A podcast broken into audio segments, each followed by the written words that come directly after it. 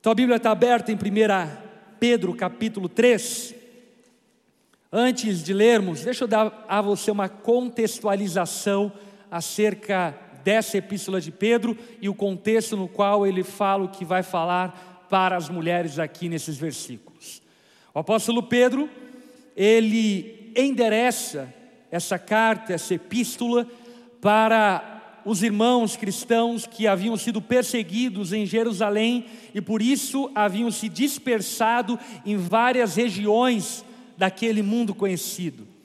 E o apóstolo Pedro, com um coração terno e pastoral, envia essa carta num cuidado para orientar esses irmãos que haviam sido dispersados acerca de atitudes e práticas que, como cristãos, eles deveriam ter. A igreja estava já sofrendo perseguição, como sempre sofreu ao longo da história, ainda não é a perseguição severa do ano 70, mas é uma perseguição já deflagrada sobre os cristãos. Então o apóstolo Pedro endereça essa carta para esses irmãos esparramados por várias regiões, para orientá-los acerca da fé que os alcançou e que eles abraçaram. E de uma maneira muito, eu diria, amorosa, especial. O apóstolo Pedro, ele vai demonstrar para esses irmãos que teriam acesso a essa carta, a essa mensagem, acerca da nova vida que eles receberam em Cristo Jesus. O apóstolo Pedro, por exemplo, em 1 Pedro capítulo 2, no verso 9, ele vai dizer aquele famoso versículo dizendo: Vocês são geração eleita, sacerdócio real, nação santa, povo exclusivo de Deus. Quando o apóstolo Pedro escreve isso, nós percebemos e entendemos que o que o apóstolo Pedro está querendo ressaltar para aqueles irmãos que teriam acesso a essa mensagem era que eles deveriam se comportar de maneira diferente do mundo, porque eles não pertenciam ao mundo, e isso é um traço muito importante de ser salientado porque por ocasião e por vezes nós acabamos ignorando esse fato. Em Cristo Jesus, nós já não somos esse mundo, somos o céu, somos peregrinos nessa terra e, portanto, devemos viver de maneira digna da vocação que recebemos e viver de maneira santa, como uma nação dada a Deus, um povo exclusivo de Deus. Portanto, os parâmetros do mundo não são os nossos parâmetros. Amém? Os padrões do mundo não são os nossos padrões. O cristianismo, desde sempre e para sempre, ele é contracultural. Ele sempre é uma remada contra a maré ele sempre é andar contra o vento, ele sempre é andar contra o fluxo dos dias em que vivemos. Ainda que por determinadas ocasiões as pautas do cristianismo coincidam com aquilo que moralmente naquele tempo é aceito e abraçado, ainda assim o cristianismo não sincroniza com aquele tempo, porque em todo tempo haverão aspectos da fé cristã que ofendem o espírito daqueles dias.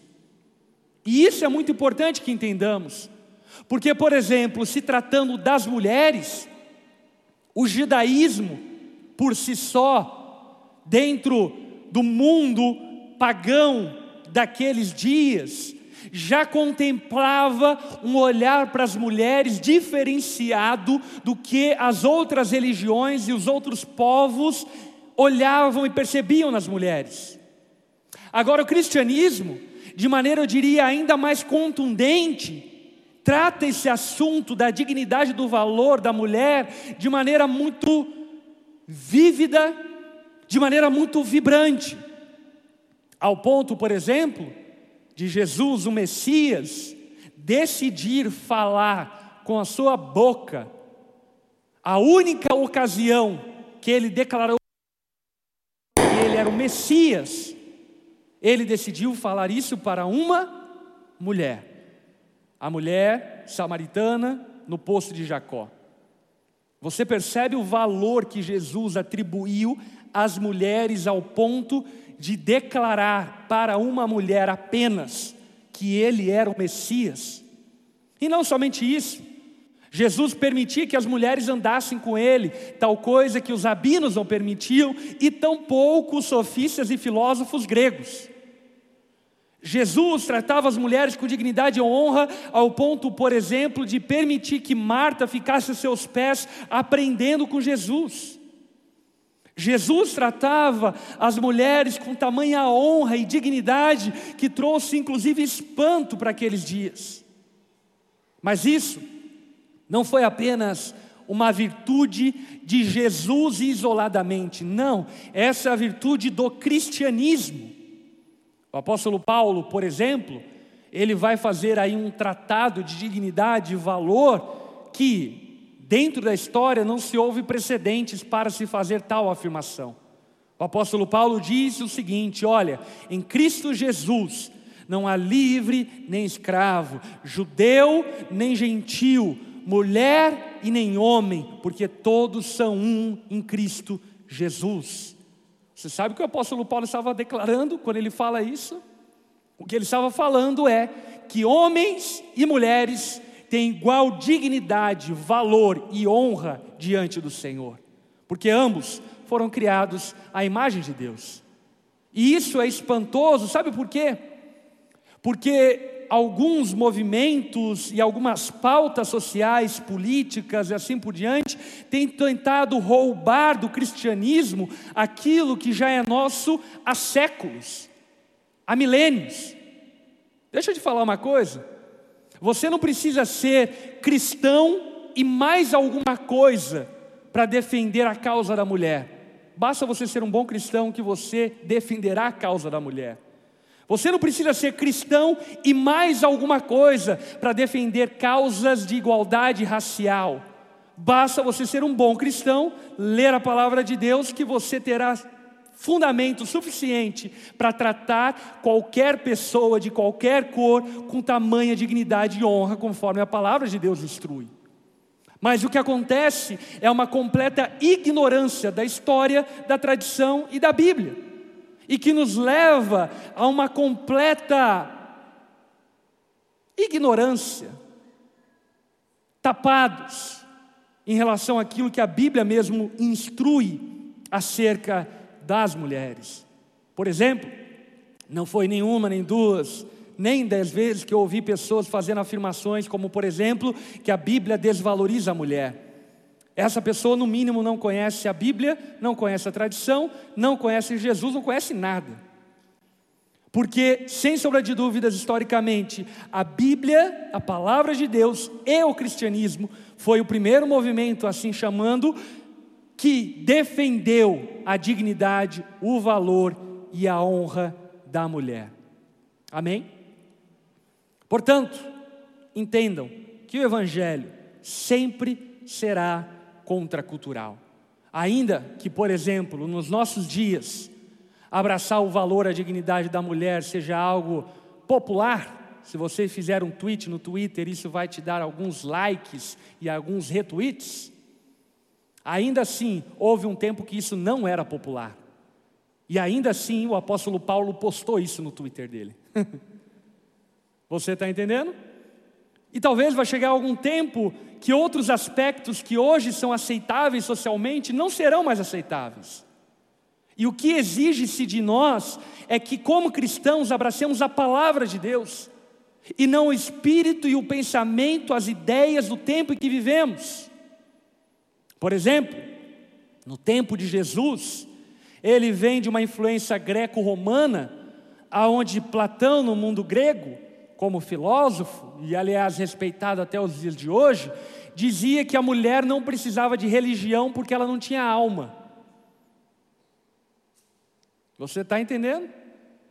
E aí chega Jesus, e não apenas diz que a mulher pode ter religião, mas dá a religião verdadeira para a mulher samaritana de bandeja, quebrando todo o paradigma que vem da escola greco-romana.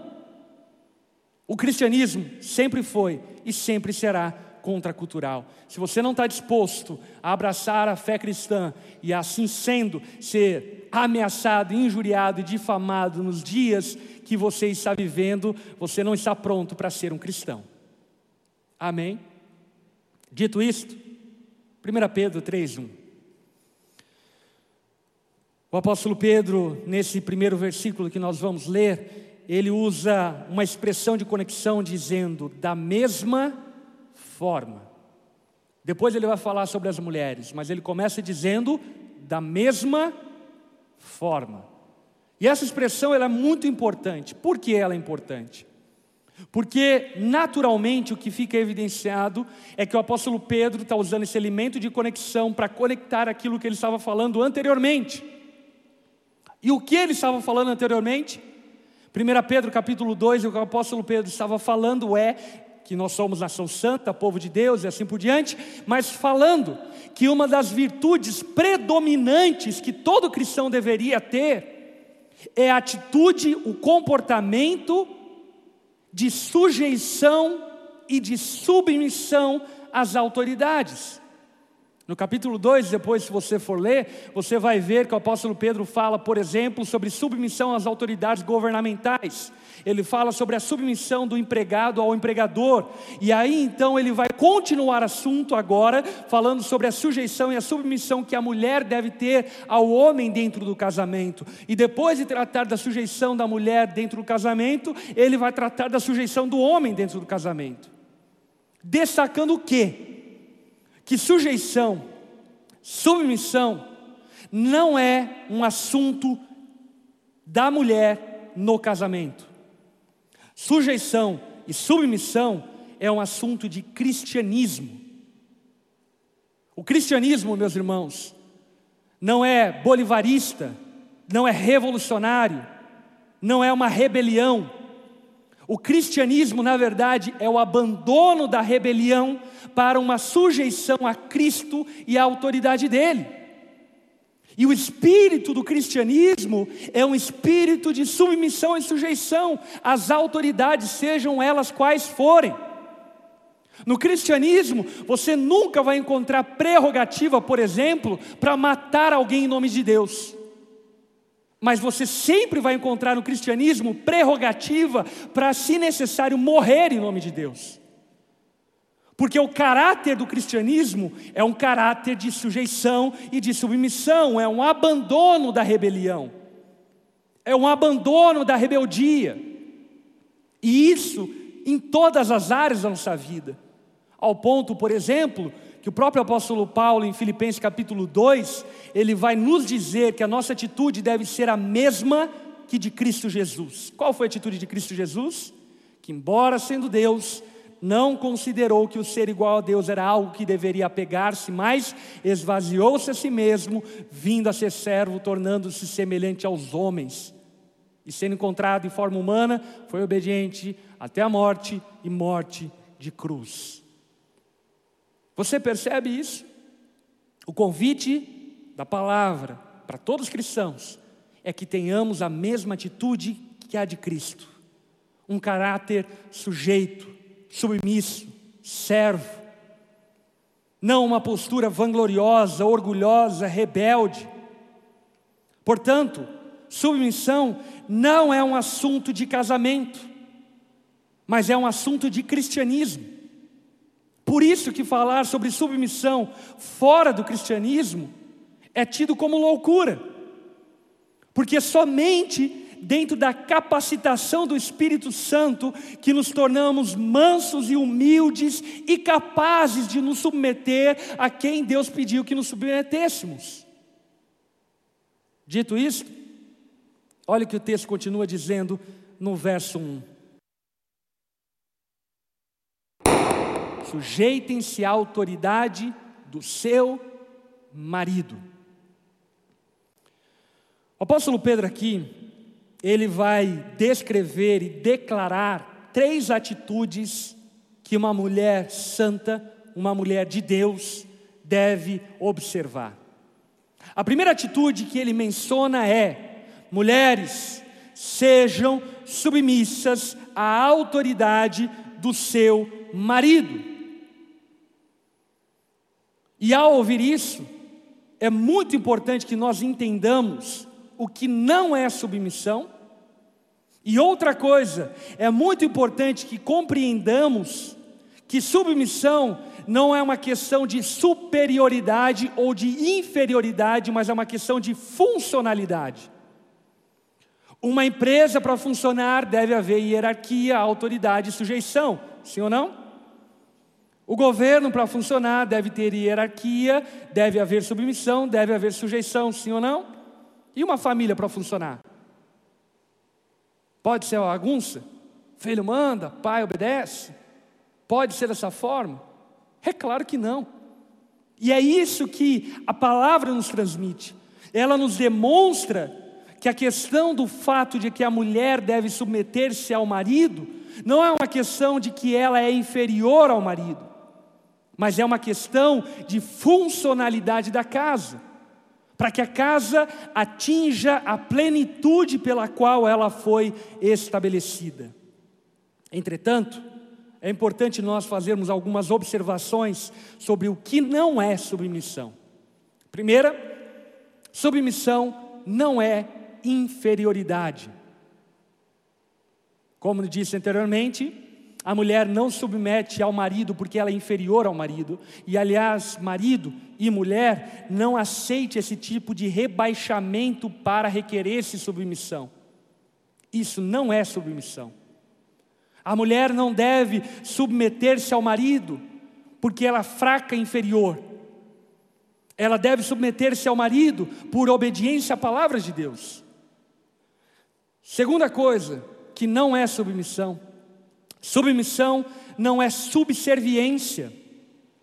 O que significa na prática? Que a mulher submissa não é aquela que, por exemplo, suporta as agressões de um marido violento. De forma alguma. Isso é subserviência, isso não é submissão. E qualquer marido que manipule a sua mulher para submeter-se a ele, ele então agredindo ela, é um tirano, não é uma autoridade. Essa mulher que, por exemplo, sofre agressões verdadeiras do seu marido, ela deve, além de buscar as autoridades da igreja para que esse marido seja repreendido, ela deve procurar a polícia para fazer um boletim de ocorrência, porque além de pecado, isso é crime. Submissão não é subserviência. Se teu marido incorre na prática repetida da imoralidade sexual, é um adúltero confesso e negligentemente dado ao pecado sexual de maneira desvairada, você, mulher, não deve tolerar isso em nome da submissão, porque isso não é submissão. Se você suporta isso, ainda que seja louvável em algumas circunstâncias e situações, isso, por fim, é subserviência. Em um outro ponto, terceiro ponto, sobre o que não é submissão, e muito importante que entendamos, é que submissão não é de gênero, mas é de autoridade. Como assim? O apóstolo Pedro diz que a esposa deve submeter-se ao marido. Preste atenção, não é a mulher que deve submeter-se ao homem. Como assim? Uma vez que a mulher entrou dentro do casamento, ela se torna esposa, e dentro dessa instituição casamento, então ela deve submeter-se ao marido que foi estabelecido por Deus como autoridade da sua casa. Entretanto, essa mulher não deve submeter-se a qualquer homem. Por mais óbvio que isso pareça, é importante nós falarmos. Essa mulher não deve andar na rua e ao ver um homem e esse homem dar a ela alguma ordem ou algo que seja, enfim, deva se submeter a ele porque ele é um homem. Não. Porque a submissão não está relacionada ao gênero, mas está relacionada à autoridade estabelecida dentro de casa. E Deus estabeleceu o homem como cabeça do lar e como aquele que deveria guiar a sua casa. Para um bom funcionamento da casa, e para que esse casamento atinja a plenitude pelo qual ele foi estabelecido para que vivesse. Assim sendo, é importante nós entendermos esse aspecto complementarista do casamento. Homens e mulheres são iguais em dignidade, valor, honra. Homens e mulheres carregam aquilo que nós chamamos de imagodei, a imagem de Deus. Ambos carregam essa imagem de Deus. E, portanto, nesse sentido, são iguais. Entretanto, a anatomia, a biologia e tantas outras coisas demonstram que, ainda que sejam iguais em dignidade e valor, eles são diferentes em papéis. E essa é a beleza do casamento, porque Deus deu ao homem uma mulher que o completasse, e Deus deu à mulher um homem que a completasse. Se esse homem fosse igual em funcionalidade e papel à sua mulher, eles não se complementariam e não se completariam, mas eles concorreriam. Você entende isso? E por esse motivo, que muitos casamentos, na verdade, são concorrências e disputas de ego. Porque um não entendeu o seu papel dentro do casamento não entendeu o seu lugar dentro da família. As diferenças entre homem e a mulher não indicam inferioridade, mas indicam complementariedade. E assim, nós traçamos então um paralelo com a Trindade e que nos ensina muito acerca da beleza do casamento. A Trindade fala-nos a respeito do Deus que autoexiste em três pessoas: o Pai, o Filho e o Espírito Santo. O Pai, o Filho e o Espírito Santo são iguais em essência. Não são três deuses, é um Deus. O Filho é Deus, o Pai é Deus, o Espírito Santo é Deus. Os três não são deuses, os três são Deus. E não apenas isso, a palavra, por exemplo, nos mostra que o Pai é digno de receber adoração. A palavra também nos mostra que o Filho é digno de receber adoração. E a palavra nos fala que o Espírito Santo é digno de receber adoração, porque os três são iguais em essência, assim como em um casamento. Ainda que sejam iguais em essência, eles são diferentes em papéis. Dentro da teologia, nós chamamos isso de economia da trindade. O que é a economia da trindade? Basicamente, é a concepção teológica de que aquilo que o filho faz, o pai não faz, aquilo que o espírito faz, o filho e o pai não fazem. Como que você entende isso? Por exemplo, nós devemos orar em nome de quem? Em nome de Jesus. Por que devemos orar em nome de Jesus? Porque foi Jesus que morreu na cruz, propiciando relacionamento com o Pai. Amém? Ninguém vai ao Pai senão por mim. Eu sou o caminho, a verdade e a vida. Jesus é aquele que nos conecta a Deus. E por isso devemos orar em nome de Jesus. Entretanto, Jesus diz que ele deveria ir para o Pai para que o Espírito Santo viesse. Mas peraí, o Espírito Santo não é Deus e Jesus não é Deus, por que, que ele tem que ir? E é melhor que ele vá para que o Espírito Santo venha, porque simplesmente o Espírito Santo tem um ministério, tem um papel diferente de Jesus na Trindade. E o que é interessante ao perceber a Trindade dessa forma é que nós percebemos uma correlação de submissão e sujeição um ao outro na Trindade. O Pai dependendo do filho, o filho dependendo do pai, o espírito dependendo do filho e do pai. Isso demonstra-nos a diferença de papéis. Não existe nada errado em termos diferentes papéis. Precisamos nos despir do espírito dessa era e do falso entendimento do que significa liderança nos nossos dias e irmos para o princípio bíblico. Sabe por quê? Porque exercer autoridade não é mérito, é responsabilidade. Homem, não se sinta privilegiado em ser autoridade na sua casa. Semana que vem a gente vai conversar. Não se sinta privilegiado, isso não é privilégio. Isso é responsabilidade. A Trindade nos ensina a diferença de papéis. Entretanto, a, unidade, a Trindade também nos ensina a santa unidade, aonde o Pai, o Filho e o Espírito Santo são diferentes em papéis, são iguais em essência e são um Deus, assim como em uma casa.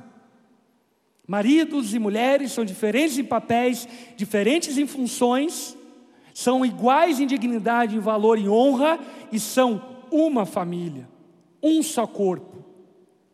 Portanto, o conselho que o apóstolo Pedro aqui primeiro dá, que as mulheres devem observar, a primeira atitude que elas devem observar, de acordo com a palavra de Deus escrita aqui, é: mulheres, sejam submissas aos seus maridos. Amém? Deixa eu ouvir um amém agudo. versículo 1, segunda parte, e vamos ler o versículo 2 também. Assim mesmo que ele se recuse a obedecer à palavra, será conquistado por sua conduta sem palavra alguma, mas por observar seu modo de viver puro e reverente. Qual é o segundo conselho e a segunda atitude que o apóstolo Pedro convida as mulheres a terem? Mulheres, falem menos. É isso que Pedro está dizendo. Falem menos. Eu não sei se o apóstolo Pedro está dizendo isso porque ele pensa que todas as mulheres falam demais, coisa que não é verdade. Ou se ele está dizendo isso porque algumas mulheres naqueles dias falavam demais isoladamente, é claro. Mas independente se ele está falando isso, generalizando ou especificando, ele está convidando as mulheres a falarem menos. E não apenas convidando as mulheres a falarem menos, mas ele está entregando de bandeja, bandeja uma chave de entendimento para essas mulheres. Qual chave de entendimento? O que ele está dizendo é: mulheres, se vocês falarem menos e viverem mais, de maneira pura, santa e reverente, vocês ganham o seu marido. Mulher, você quer ganhar o seu marido? Fale menos. Não é falando muito que você ganhará dele o respeito e os ouvidos é falando menos que você ganha o seu marido. Já ouvi aquela expressão menos é mais? Cabe inteiramente para esse contexto. Falem menos. Isso, obviamente, que não quer dizer que as mulheres não devem falar, mas quer dizer que as mulheres devem ser sábias e saber quando falarem. E quando falarem, falarem como um míssil teleguiado, sabe? Um tiro certeiro. Não é à toa que você, mulher, deve abrir a sua boca. Você deve abrir a sua boca quando de fato for a crescer algo para dentro do seu casamento, para dentro da sua casa. Mulheres, falem menos. E o que Pedro está dizendo aqui é o seguinte: olha, se você falar menos, você ganha o seu marido. E o contrário também é verdadeiro. Se você falar demais, você perde o seu marido. E o contexto que Pedro está dizendo isso é muito curioso, porque é o contexto de uma mulher convertida, onde ela está casada com um marido que ainda não se converteu, e naturalmente essa mulher quer que o marido se converta. E eu já acompanhei N casos como esse. E sabe qual é a tendência de todas as mulheres? Buzinar no ouvido do marido. Que você vai para o inferno, tem que parar de beber cerveja, e para de jogar futebol, e sei que, isso é do diabo, e, ah, ah, e o marido fica tão enfadado, com tanta falácia, que ele passa a odiar o pastor de graça, ele passa a odiar a igreja, sem que a igreja nunca tenha feito nada contra ele, e ele quer ver a Bíblia do outro lado da rua. Por quê? Porque na pura intenção de ganhar o seu marido, no muito falar, você extrapolou a autoridade dele, desrespeitou, desonrou a ele e você o perdeu. Se você quer ganhar o seu marido, cuide para ter uma atitude pura, santa e fale menos. Obviamente, não deixe de falar, mas fale menos. Quer um conselho para você? Se você tem mulheres que gostam de falar muito, né? Cria um grupo no WhatsApp com você mesmo. Grava os áudios. E se você quiser ser ouvida, ouça você. Exercite-se a falar menos e a falar certo, no tempo certo, com prudência e com temperança. Dessa forma, você ganha o seu marido. Olha só que interessante isso. Deixa eu citar um exemplo bem prático em relação a isso, que une sujeição com falar menos. Por exemplo, você e a sua esposa decidem sair para jantar. Qual é e qual deve ser a sua atitude como esposa? Olhar para o seu marido e dizer: Amor, onde nós vamos jantar? Perceba a submissão? Agora, qual é a atitude do marido? Amor sacrificial. Esposa, onde você quer jantar? Aí ela diz: Ah, eu queria jantar em tal lugar. Ah, então ele olha para ela e diz: Vamos em tal lugar, porque eu quero te agradar. Você percebe como o casamento funciona quando ambos entendem o seu papel dentro de casa? Mas o que acontece muitas vezes? Ah, eu não gosto daquilo. Ah, que nojo, eu não quero aquilo. E aí o marido já fica furioso e o jantar que seria romântico já virou uma briga. Aí depois eles olham e falam: ah, quer saber? Vamos para casa. Fazer ovo frito com arroz. Mulheres, falem menos. Versículo 13, versículo 4, terceira atitude que o apóstolo Pedro menciona. Não se preocupem com a beleza exterior, obtida com penteados extravagantes, joias caras e roupas bonitas. Em vez disso, vistam-se com a beleza que vem de dentro e que não desaparece. A beleza de um espírito amável e sereno, tão precioso para Deus. Primeira pergunta: a palavra aqui está defendendo que as mulheres não devem se vestir bem, sim ou não? Não, obviamente que não. Que a palavra aqui está declarando é que a prioridade das mulheres não deve ser a sua beleza exterior, mas deve ser a sua beleza interior. Sabe por quê? Porque a beleza exterior pode até chamar a atenção de um suposto namorado, mas não sustenta um casamento. A beleza exterior pode até chamar a atenção de alguém na fila do pão, na igreja, aonde for, mas o que sustenta um casamento é caráter. É caráter. Até porque, se o seu casamento estiver sob o fundamento da beleza, você está em maus lençóis. Porque a lei da gravidade, meus irmãos, é severa. E ela atua em tudo e em todos. Tudo que sobe vai cair. Acredite. Tudo. Absolutamente tudo.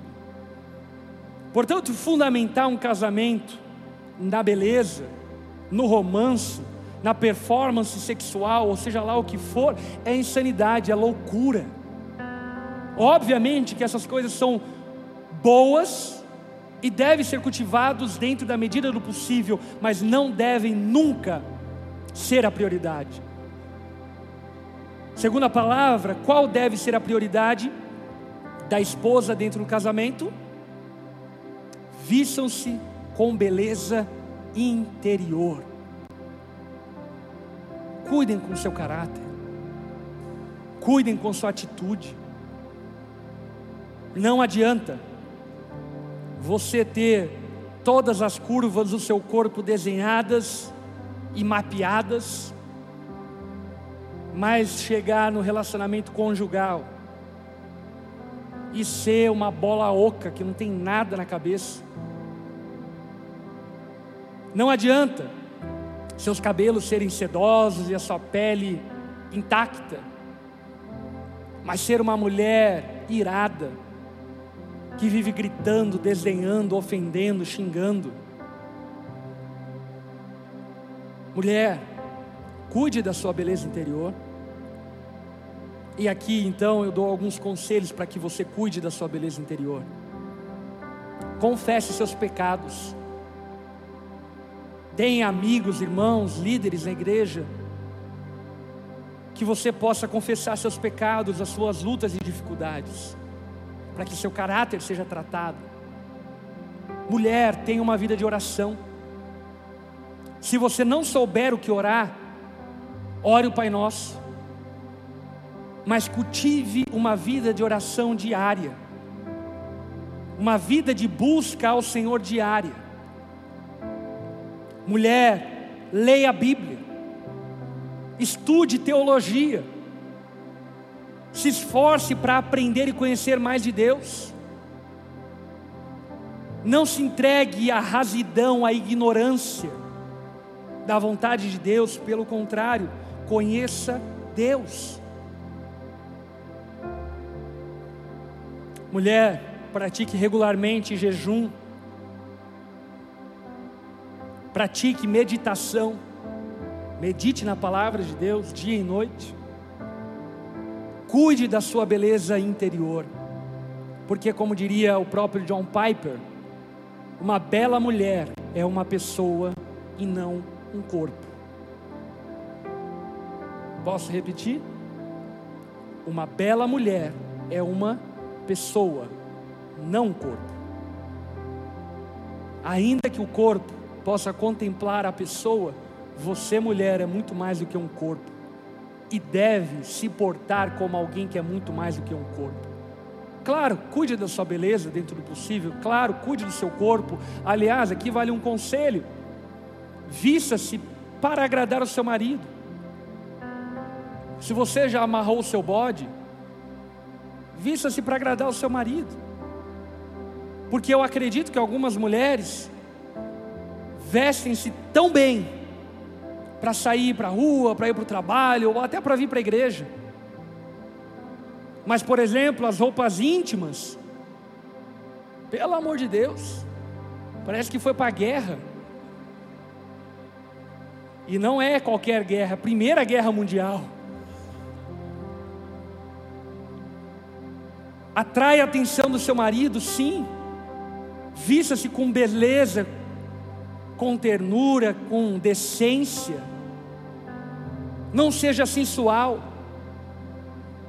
para os outros que não para o seu marido. Ah, para o seu marido, filha, manda ver. Mas para os outros, não use da sua sensualidade. Ah, pastor, mas o meu namorado gosta. Termina com esse idiota. Termina com ele, porque ele está usando de você como troféu para mostrar para os outros. E só você que não percebe isso. A sensualidade deve ser reservada para o seu marido dentro do casamento. Vista-se com decência. Três atitudes então que o apóstolo Pedro convida as mulheres a terem. Primeira, sejam submissas aos seus maridos. Segunda, falem menos. Terceiro, sejam verdadeiramente belas. E aqui o apóstolo Pedro encerra falando sobre algo que eu acredito muito pertinente para os nossos dias. Olha só o versículo 5. Era assim que se adornavam as mulheres santas do passado. Elas depositavam sua confiança em Deus e se sujeitavam à autoridade do marido. Sara, por exemplo, obedecia a Abraão e o chamava de Senhor. Vocês serão filhas dela quando praticarem o bem, sem medo algum. Eu caminho para a reta final e para a conclusão dessa mensagem, demonstrando que o apóstolo Pedro está dizendo, afirmando para você, mulher, que você deve ter boas referências e bons exemplos para seguir. Como assim? Nós vivemos na era das redes sociais, na era dos youtubers, dos instagramers, dos tiktokers, dos twitters e assim por diante. Por exemplo, quantas mulheres aqui seguem alguma mulher de maquiagem no YouTube, no Instagram ou coisa do tipo para você se espelhar na maquiagem que ela faz? Quantas mulheres? Ou é, mulheres que vestem tendência e fazem look e assim por diante. Quantas mulheres seguem? Algum problema com isso? Não, nenhum problema. Desde que você restrinja essa admiração à maquiagem e ao look. Ponto. Agora, sabe qual é o problema que eu percebo em muitas mulheres, dentro da igreja inclusive? Que ao acompanhar essas mulheres, por exemplo, que fazem maquiagem, assim por diante, começam a admirar o seu lifestyle. E aquilo que antes era maquiagem, agora começa a se tornar padrão de vida. Começa a olhar, por exemplo, os stories delas nas festas, na balada, e isso começa de alguma forma a mudar seu coração ao ponto de você olhar para aquilo e admirar. Mulheres, tenham boas referências. Aliás, um bom conselho, claro que se cabe aos homens também, mas estamos aqui falando para as mulheres, diminua a sua cartilha de mídia, é muita informação na tua mente. Restrinja quem você admira e quem você segue. Sabe qual é o conselho de Pedro sobre quem você deveria admirar e sobre quem você deveria seguir? Olha só o que Pedro diz: siga mulheres que confiam em Deus. Acompanhe mulheres que confiam em Deus. Não qualquer mulher, mas aquelas que confiam em Deus, aquelas que amam a Deus, que te motivam a amar a Deus. Esses dias mesmo eu estava vendo uma entrevista de uma menina que antigamente era maquiadora e agora deu para opinadora de políticas e ideologias sociais. Quando eu ouço isso, eu fico pensando, Fia, volta para a maquiagem. volta para a maquiagem, porque a minha esposa te seguia. E eu vou aconselhar ela a não te seguir mais.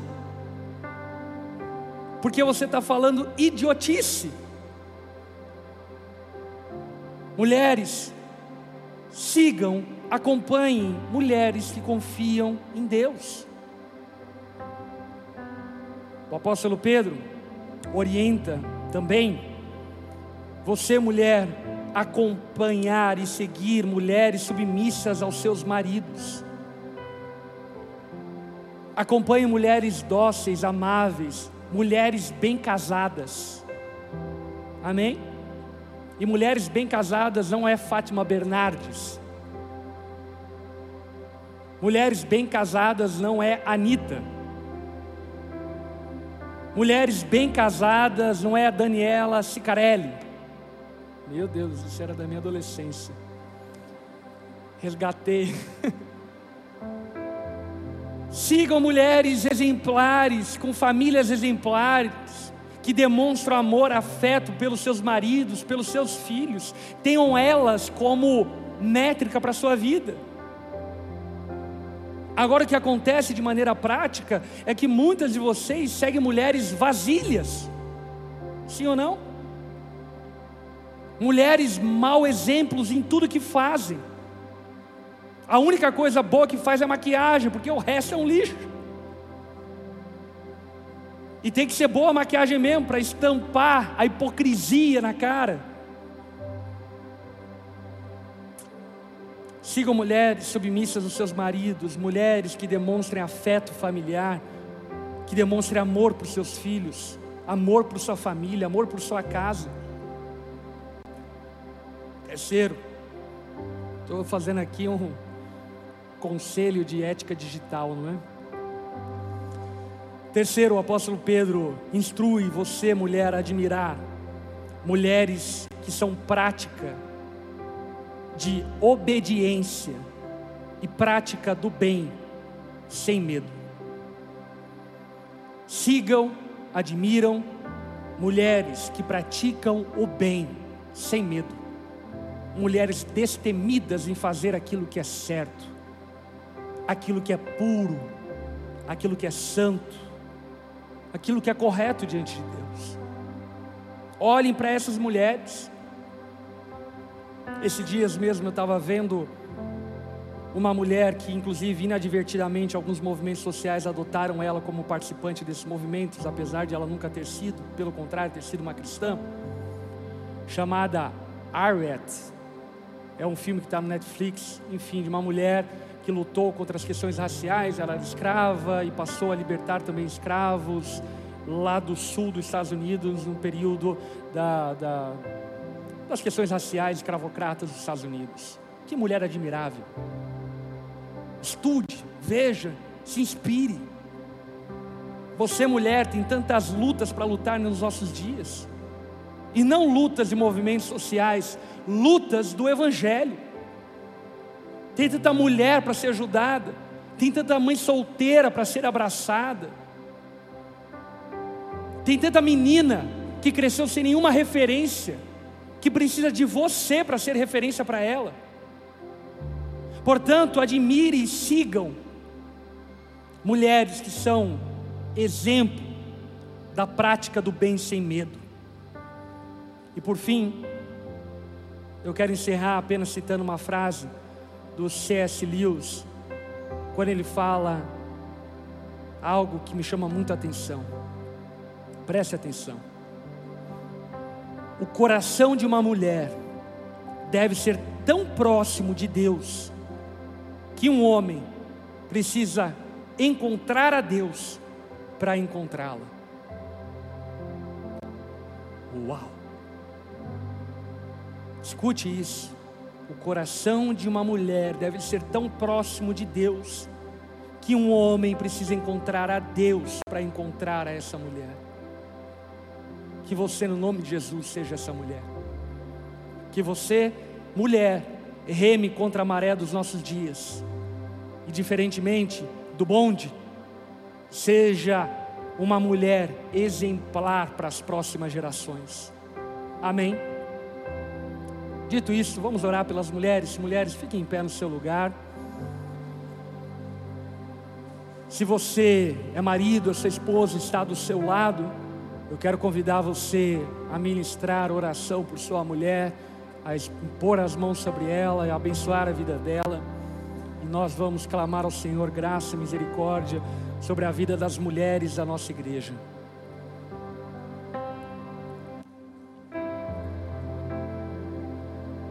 Senhor, enche as mulheres da nossa igreja com teu espírito.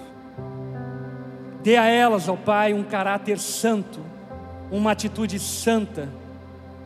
Espírito Santo de Deus, livra-as do espírito dos nossos dias.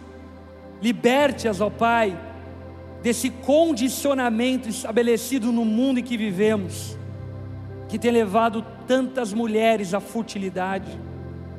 Que o Senhor possa tornar essas mulheres virtuosas, vibrantes, cheias do Senhor.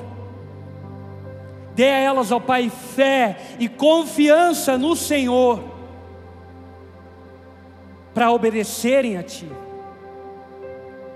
Que no nome de Jesus, o Senhor possa tratar o coração delas, libertando-as dessa escravidão digital que talvez algumas sejam inseridas, levando a elas terem melhores referências de vida, para que de fato edifiquem as suas casas.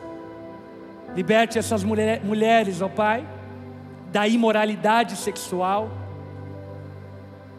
Liberte-as, ó Pai, de pensamentos impuros.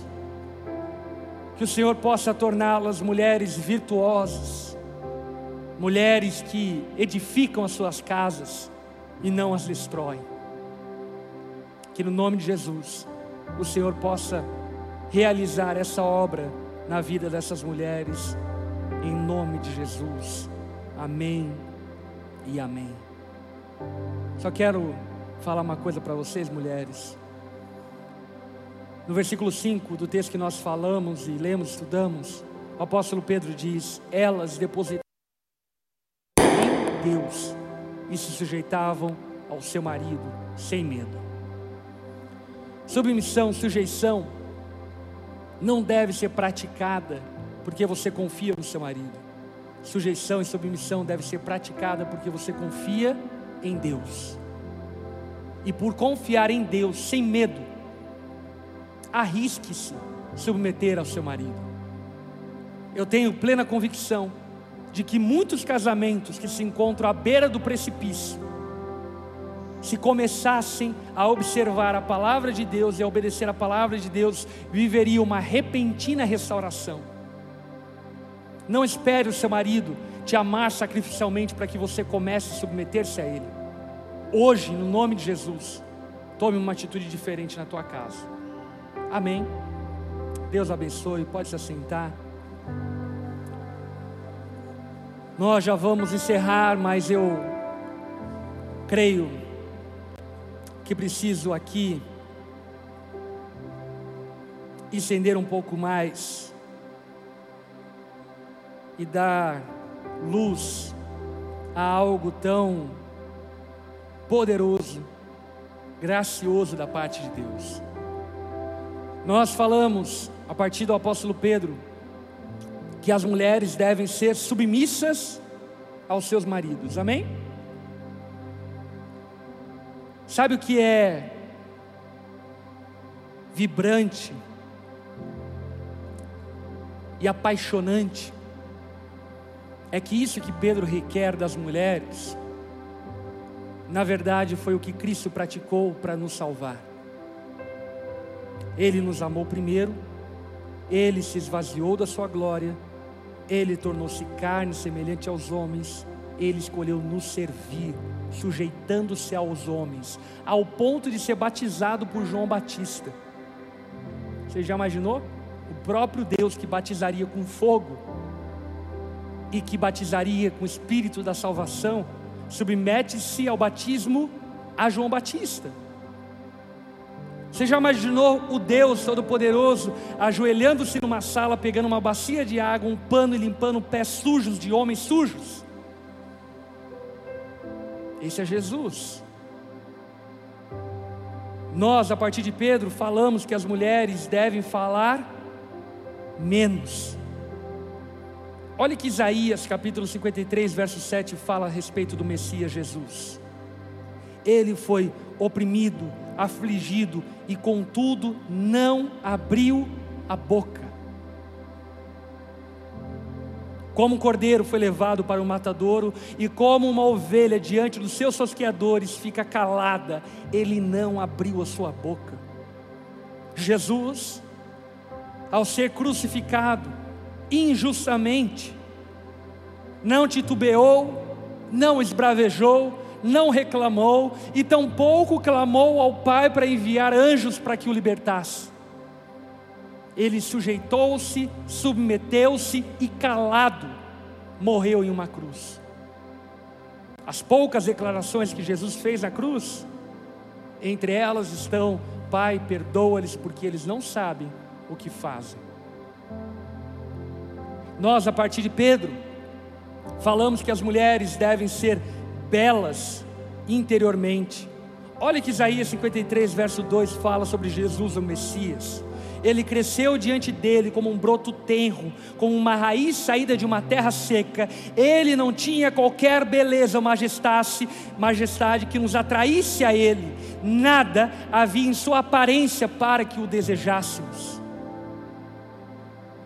Jesus não nos atraiu com performance com beleza, com estética.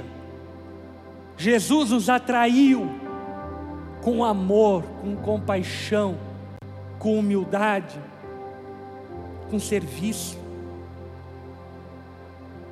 Por que eu estou falando isso? Porque o apóstolo Pedro fala isso para as mulheres para que elas ganhem o seu marido. E Jesus fez isso